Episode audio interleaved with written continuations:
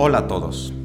Sean bienvenidos a este podcast, un lugar donde podrás encontrar un espacio de diálogo en el que miembros de nuestro colegio externarán opiniones de interés, experiencia y actualización jurídica sin dejar de lado temas que nutran la calidad, integridad y ética en el ejercicio de nuestra profesión. Mi nombre es Diego Ramos Castillo y soy el coordinador del Comité de FinTech, Criptoactivos y Nuevas Tecnologías de esta barra. Bienvenidos todos a este podcast de esta tarde, en el que platicaremos de un tema muy interesante, de criptomonedas, de activos virtuales, criptoactivos y algunos de los retos de la regulación actual en México. Pero previo a dar inicio a nuestra charla, les recordamos nos sintonicen a través de esta plataforma, así como nos den follow en nuestras cuentas de Facebook, barra mexicana Colegio de Abogados Capítulo Jalisco, así como en Twitter en arroba BMA-Jalisco, así como en otras plataformas que les compartiremos muy pronto. Sin más que agregar, daremos inicio a nuestro tema de esta tarde.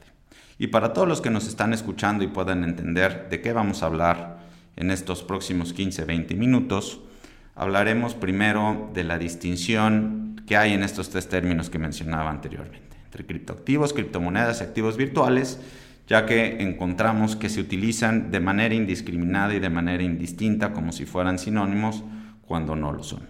Y esto genera algunos retos en su forma de regular.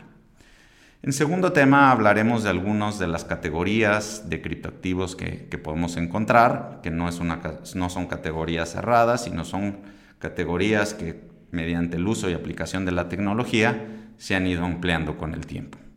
En tercer lugar hablaremos de cómo está regulado eh, los activos virtuales en la ley FinTech y terminaremos haciendo algunas referencias a eh, la regulación y los reportes que se tienen que entregar conforme a la ley antilavado. Muchas gracias por acompañarnos y con eso iniciamos con el primero de nuestros temas. ¿Qué es esto de criptoactivos, criptomonedas y activos virtuales? Pues es algo realmente sencillo. Criptomonedas es una especie de los criptoactivos. Entonces, criptoactivos es el género. Criptoactivos es todo activo intangible, digital. Esto significa que está representado de manera electrónica que tiene una base criptográfica y que utiliza alguna tecnología de registro distribuido. Puede ser una blockchain, una DAG o cualquiera de estos otros modelos que encontramos actualmente. ¿no? El criptoactivo entonces es el género amplísimo de, eh, tokens y monedas y activos eh, digitales que se emiten constantemente en estas blockchains eh, que constantemente escuchamos. Por otro lado tenemos las criptomonedas. Las criptomonedas fueron las que lo iniciaron todo y es solamente una aplicación a la tecnología, es un caso de uso y las criptomonedas podríamos definirlas como un sistema de dinero utilizando criptografía a través de estas blockchains. ¿no? El ejemplo más conocido de, las criptomonedas es Bitcoin, que nació, como lo citaba Satoshi Nakamoto en su en su muy célebre y conocido white paper, a Peer-to-Peer Electronic Cash System, un sistema electrónico de dinero entre personas. Y por tercer punto tenemos los activos virtuales, que los activos virtuales en el caso de México es un concepto legal, un concepto legal eh, que tomamos por lo menos el nombre de distintos instrumentos y, guías y recomendaciones eh, generadas por organismos internacionales como el Grupo de Acción Financiera Internacional o GAFI, y no es otra cosa más que un concepto legal. Entonces, criptoactivos es el género, criptomonedas es la especie y activos virtuales son todos aquellos criptoactivos o criptomonedas que encuadran en la definición legal de la ley. Habiendo dicho lo anterior, pasemos al segundo punto. Y esto es fundamental para entender la regulación de los criptoactivos en México y en el mundo. Cuando hablamos de criptoactivos, debemos entender que existe un universo muy grande e importante de activos eh, digitales generados a través de esta tecnología que tienen casos de uso distintos. No todas las criptoactivos son generados para fungir como criptomonedas, por eso utilizar indistintamente un concepto y otro es equivocado. Criptomonedas, como lo mencionábamos, son aquellas cuya finalidad o utilización es fungir como dinero, como servir como un medio de intercambio de bienes y servicios. Mientras que existen otros criptoactivos que tienen funciones distintas, como los llamados platform tokens o tokens generados este, para plataformas, como el caso de Ether, la más conocida, y hoy otras muchas blockchains que tienen su token nativo, donde la función del token no es servir como dinero para adquirir bienes y servicios, sino, disculpen la manera de simplificarlo, como gasolina para hacer funcionar la red. Una de las características importantes de otros tipos de blockchains, diferentes a la de Bitcoin, por ejemplo, es que tienen la capacidad de eh, operar contratos inteligentes. Contratos inteligentes no es otra cosa más que una serie de comandos, una serie de órdenes codificadas en la plataforma, programas de cómputo, softwares que eh, reaccionan a determinadas condiciones que fueron programadas. Lo que tienen la capacidad de estas blockchains, utilizando todo el respaldo y seguridad e inmutabilidad que tienen estas plataformas, es la capacidad de correr estos contratos este, eh, o estos sistemas automatizados eh, de manera eh, automática. Importante señalar que los smart contracts no o contratos inteligentes no necesariamente son contratos desde un punto de vista jurídico. No significa que no lo puedan ser, pero es importante entender que por su naturaleza más básica, un smart contract no es otra cosa más que un programa. ¿sí? Entonces, para que puedan correr estos programas y que se pueda almacenar la información es necesario pagar un fee para que la plataforma funcione y este es el caso de los platform tokens, para eso funcionan, para darle gasolina, para darle funcionamiento a este tipo de plataformas. Después de esas tenemos otro universo de categorías importantes que vamos a, encontrar como los utility tokens, eh, o los tokens de utilidad, eh, cuya función es eh, servir dentro de un ecosistema cerrado, servir como un pago para la adquisición de un servicio específico, para darle una especie de, de, token de recompensa ah, por la utilización de determinado servicio para obtener descuentos en una plataforma, es decir, son tokens generados como los puntos Premier eh, que puede generarte eh, Aeroméxico u otros eh, puntos de recompensa que puedes recibir en otras plataformas. Los utility tokens pueden tener esa funcionalidad, simplemente funcionan de manera automática con la ventaja que además puede existir un, mercado secundario. Tenemos los tokens valor o security tokens, que eh, la distinción fundamental entre un utility token y un security token está en cómo determinada jurisdicción clasifica al activo que se está eh, intercambiando.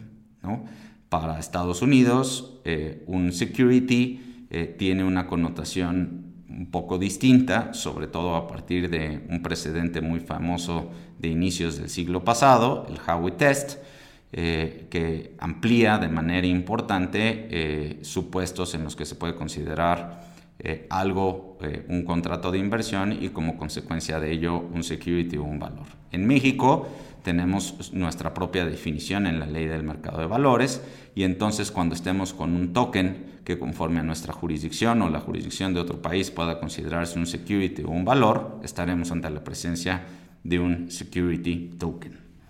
Tenemos por otro lado eh, toda esta corriente de tokenización de activos eh, y que nos da origen a esta otra categoría de criptoactivos que son los respaldados en, algún activo digital. Aquí están eh, los que hoy muy, muy relevantes y que están agarrando mucha importancia en México. Eh, y en el mundo la tokenización de, bienes raíces, por ejemplo. ¿Y qué es eso? La representación de la titularidad o un derecho sobre un activo tangible.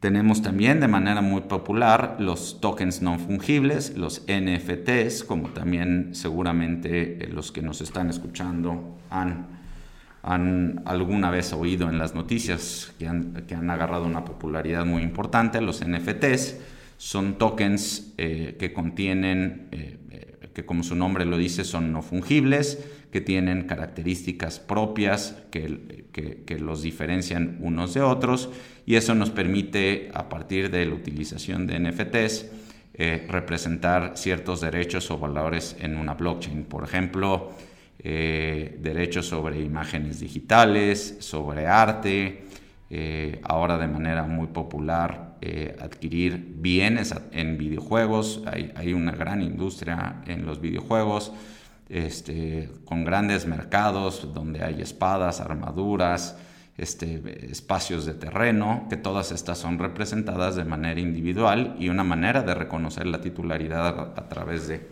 estos NFTs. Tenemos los stable coins, que son eh, tokens cuya finalidad eh, es mantener un valor estable y dentro de los stable coins tenemos un universo importante de, de, tokens eh, donde se genera la estabilidad de muchas maneras, ya sea porque están respaldados a través de un fideicomiso o a través de un certificado de depósito o de manera algorítmica donde se busca la estabilización a través de la codificación y, generar incentivos en la oferta y la demanda que provocan que el activo, por ejemplo, imite el valor del dólar, del euro, del yen, del yuan, eh, o en el caso de México, del, del, peso, por ejemplo. Y por último, podríamos hablar de los eh, crypto fiat tokens o los tokens que tienen eh, un sustento fiduciario, que, que, son dinero de curso legal. Aquí podríamos hablar de las también famosas eh, eh, porque así, eh, así se han promovido recientemente las CBDCs o Central Bank Digital Currencies o monedas digitales emitidas por bancos centrales que no son otra cosa más que eso, ¿no? Tokens criptográficos, activos digitales que son emitidos y controlados por un banco central y que su función y su finalidad es fungir como el dinero fiduciario que conocemos, pero aprovechando eh, eh, las vías y las redes que honora esta tecnología.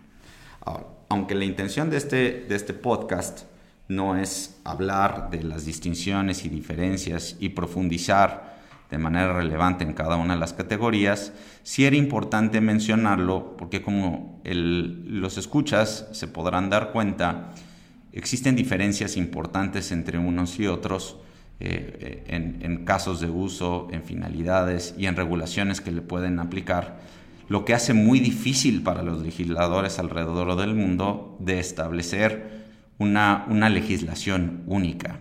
Porque los security tokens, por ejemplo, típicamente no requieren una regulación de, de, inicio especial, ya que eh, tenemos la ley del mercado de valores en el caso de México.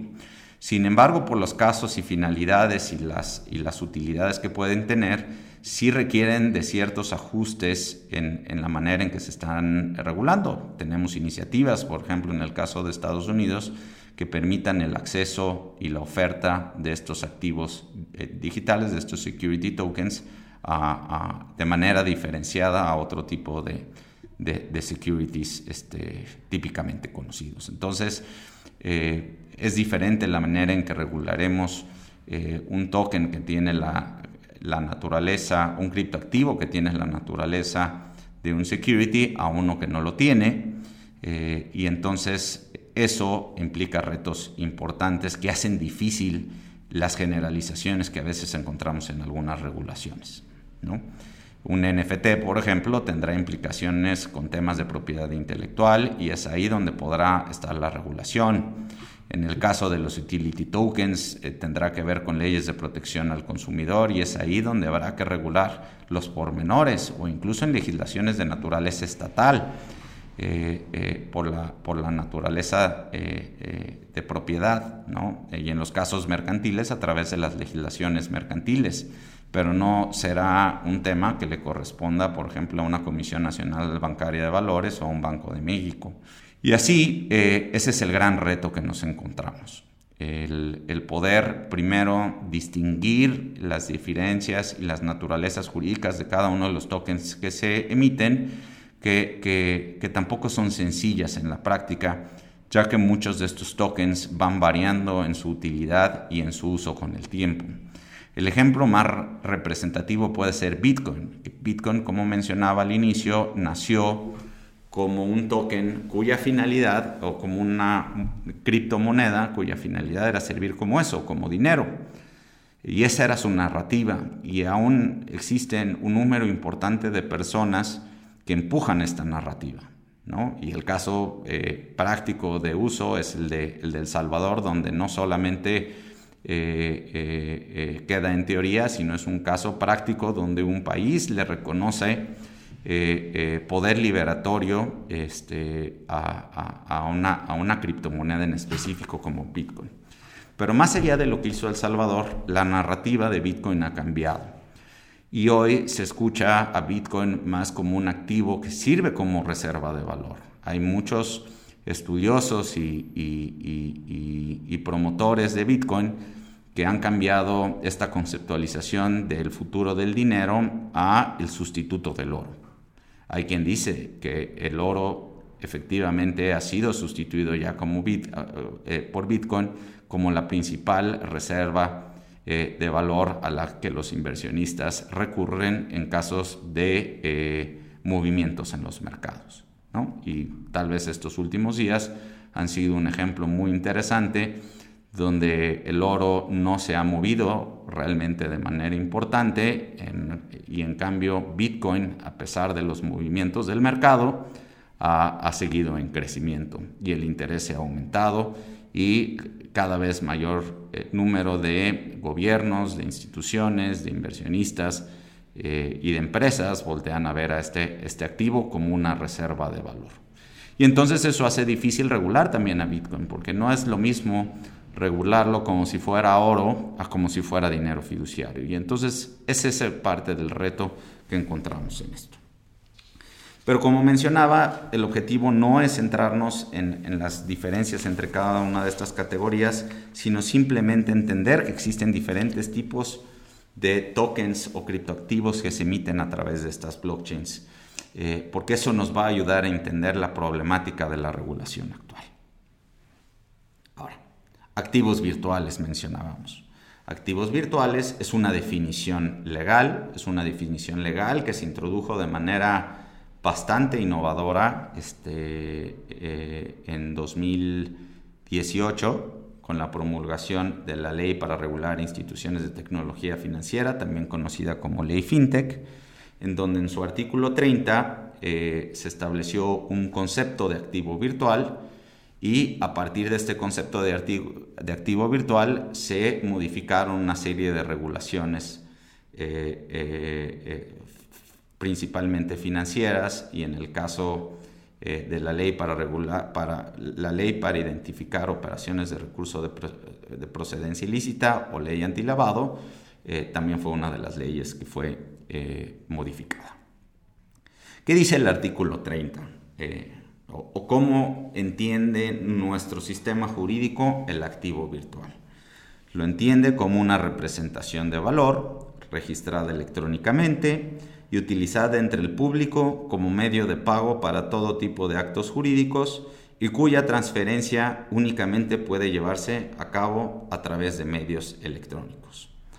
Dice la ley, no es un activo virtual, la moneda de curso legal, las divisas ni cualquier otro activo denominada en moneda de curso legal o en divisas. Entonces, activo virtual es esto que señala el artículo 30 de la ley FinTech. Antes de desmenuzar el contenido de esta ley, es importante resaltar su importancia. La importancia de la definición está en que eh, la ley le pone limitaciones o términos y condiciones a la manera en que las instituciones financieras fundamentalmente van a interactuar con estos activos virtuales. Entonces, para saber estos términos y condiciones en las cuales estas entidades financieras van a interactuar con los activos virtuales, hay que entender cuáles del universo de los criptoactivos o cuáles de las categorías que mencionamos anteriormente de criptoactivos encajan en la definición de activos virtuales para en función a eso entender cuáles son las limitaciones o las condiciones que establece la ley para las entidades financieras. De igual, manera resulta relevante porque en la ley antilavado eh, se establecen obligaciones para los que no son entidades financieras de registrarse como actividad vulnerable cuando encuadras en las condiciones que establece la misma ley y en las actividades que se refiere y hay que realizar una serie de reportes mensuales a las que me referiré al final de este podcast. Entonces, eh, es muy importante poder identificar cuáles son los activos virtuales que se tienen que eh, estar reportando o que pueden encontrar limitaciones para el uso de las entidades financieras. Ahora, regresemos a la definición de activos virtuales. Un activo virtual es una representación de valor registrada electrónicamente, utilizada entre el público como medio de pago para todo tipo de acto jurídico y cuya transferencia únicamente puede llevarse a cabo a través de medios electrónicos. Regresemos a cada uno de los elementos. Representación de valor. ¿Es un criptoactivo realmente una representación de valor? Ahí encontraremos muchas discusiones de diferentes eh, académicos y especialistas, inclusive de nuestras autoridades que en algunas apariciones públicas han dicho que todo este universo de, criptoactivos en realidad no tienen valor alguno.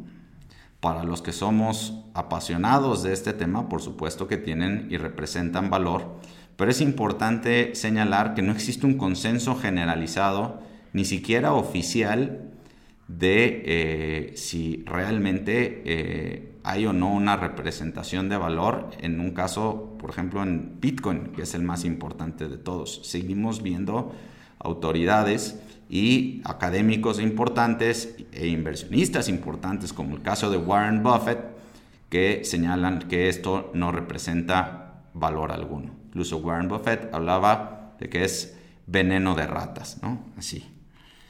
Pero asumiendo que eh, algunos de los criptoactivos sí pueden tener valor o podemos reconocerle valor, ahí podríamos tener el primer eh, elemento cubierto discutible para algunos, pero a final de cuentas justificable porque realmente existe un mercado que le otorga valor a estos activos. Registrada electrónicamente y cuya transferencia puede llevarse a cabo a través de medios electrónicos, que digamos es el segundo y sexto elemento, creo que podríamos darlo por bueno porque se trata de activos digitales que se pueden transferir de manera libre utilizada entre el público. Esto es otro elemento relevante que es muy difícil de, acreditar porque es un concepto demasiado amplio establecido en la ley. ¿Qué significa que sea utilizada entre el público? Eh, si los que nos escuchan eh, eh, pueden analizar en su entorno directo, en realidad se van a encontrar que en realidad hay muy pocas personas que realmente lo utilizan en México.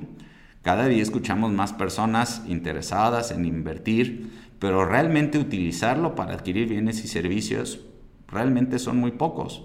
Este, para empezar, los lugares en los que lo puedes utilizar y aún los que tienen estos criptoactivos son muy pocos los que realmente lo utilizan para adquirir los bienes y servicios. Entonces esto es un concepto que es complicado y utilizado entre el público, eh, ¿cuál es el parámetro que utilizaría la autoridad? Eh, una, dos, tres, cinco personas, eh, qué porcentaje de la población. En el caso de México es un porcentaje aún muy bajo de la población en México que tiene alguna exposición a este tipo de activos. Pero me parece que los dos conceptos más importantes y cuestionables de la definición es el que sea el que sirva como medio de pago para todo tipo de acto jurídico. Y cuando habla de para todo tipo de acto jurídico, hace mucho ruido, porque pareciera que está refiriéndose a que tenga una especie de poder liberatorio, porque no recordemos que en el caso de Bitcoin y todos los criptoactivos que mencionamos, para que la otra parte pueda aceptarlo como pago de sus obligaciones, requiere de su consentimiento, ya que la autoridad misma ha definido y ha establecido que ni Bitcoin ni ninguna de estas criptomonedas tienen poder liberatorio, ni son moneda de curso legal. Entonces, para todo tipo de acto jurídico, bueno, pues en realidad ningún criptoactivo en México se puede utilizar para todo tipo de acto jurídico, ya que requiere indiscutiblemente de la autorización y el consentimiento de la otra parte. Se requiere de un acto de voluntad. Luego dice como medio de pago que medio de pago también es un concepto técnico, que si bien para muchos de forma coloquial eh, podría significar muchas cosas, medio de pago tiene un concepto en el sistema financiero. Es más, el Banco de México eh, en, su glosario de definiciones definía el medio de pago como un activo que se puede usar como dinero. Y volvemos al tema. Ni Bitcoin, ni Ether, ni ninguno de los criptoactivos es dinero. Ni se puede usar como dinero, ya que requiere del consentimiento de la otra parte. Entonces, estos dos elementos de la definición, que sirva como medio de pago para todo tipo de acto jurídico, de facto viene a eliminar a todo el universo de, criptoactivos que existen en, México. Eh, porque ninguno de ellos sirve como medio de pago, puede servir como medio de intercambio, que es otro concepto diferente, pero como medio de pago ninguno lo es, y menos para todo tipo de acto jurídico. Si hablamos que son representaciones de valor registradas electrónicamente, pues representaciones de valores registradas electrónicamente puede ser cualquier activo digital, ¿no? Puede ser una canción, un pedazo de software, un dibujo electrónico, que son representaciones de valor registradas electrónicamente, que si, partiendo de la premisa eh, que está planteando la autoridad, son utilizadas para eh, adquirir un bien o un servicio porque hay un consentimiento de la otra parte, pues podríamos correr el riesgo de que encuadren en la definición de activo virtual, porque no es lo suficientemente precisa. Por último, eh, me gustaría llevar a la obligación de eh, la ley para la prevención e identificación de operaciones con recursos de procedencia ilícita, en donde eh, se establecen una serie de obligaciones a aquellas personas o entidades que hagan el ofrecimiento habitual y profesional de intercambio de activos virtuales. ¿no? Encontrábamos que hay un conflicto importante Primero, para identificar cuáles son los activos virtuales. En el caso de la Secretaría de Hacienda, a través de la UIF, emitió en su momento el formato eh, eh, eh, que, hay que seguir para dar los reportes de, actividad vulnerable, en donde se contiene un listado de activos virtuales que según la autoridad encuadran o podrían encuadrar en la definición. Sin embargo, la Secretaría de Hacienda no tiene eh, facultades conforme a la ley para identificar qué activos virtuales eh, o qué criptoactivos pueden ser considerados como activos virtuales, si no eso es una facultad que en todo caso le corresponde al Banco de México. Pero aunado a eso, como mencionábamos en el punto anterior, ninguno de esos criptoactivos que están enlistados en el formato en realidad cumplen con la definición de activo virtual que establece en la ley. Entonces es algo que se puede controvertir. Entonces, eh, conforme a esta ley, debe de eh, registrarse como actividad vulnerable todo aquel que ofrezca de manera habitual y profesional el intercambio de activos virtuales a través de plataformas electrónicas, digitales o similares, donde ya sea administren o operen facilitando o realizando operaciones de compra-venta de dichos activos propiedad de sus clientes, o bien provean medios para custodiar, almacenar o transferir activos virtuales. Según la ley, hay que registrarse como actividad vulnerable cuando estemos en esta situación. Pero hay que dar los reportes mensuales eh, cuando eh, eh, se registren operaciones de compra o venta de activos virtuales mayores a 645 UMAS, que son alrededor de, de 58 mil pesos, ya sea en una transacción o en un cúmulo de transacciones alrededor de seis meses. Como podemos ver de la definición anterior, nos encontramos en que eh, es muy difícil identificar cuando hay que reportar. Además, la ley habla de que hay que reportar operaciones de compra o venta. Una operación de compra-venta necesariamente requiere el intercambio de un bien a cambio de dinero. Pero entonces, ¿qué sucede cuando tenemos un intercambio entre dos criptoactivos? En ese caso, la naturaleza jurídica no es de una compra-venta, sino de una permuta. Entonces, el cuestionamiento que nos tendríamos que hacer es si requiere hacerse un reporte de actividad vulnerable cuando hay una operación de intercambio entre bitcoins y ethers, por ejemplo. Estas y otras consideraciones que por cuestión de tiempo no nos permiten eh, ahondar más allá son algunos de los retos que nos encontramos en la regulación que habrá que ir atacando. La regulación actual nos presenta el reto de identificar qué criptoactivos encuadran en la definición de activos virtuales que como veíamos se antoja difícil en función a la manera en que está redactada. Y aún en la manera en que está redactada, suponiendo que pudiéramos identificar los supuestos que nos está estableciendo la ley para, por ejemplo, hacer reportes de actividad vulnerable, también eh, eh, presentan algunos inconvenientes, ¿no? ya que algunas de las cuestiones que vemos frecuentes está precisamente en el intercambio no de dinero fiduciario a activos virtuales, sino intercambios entre activos virtuales entre sí.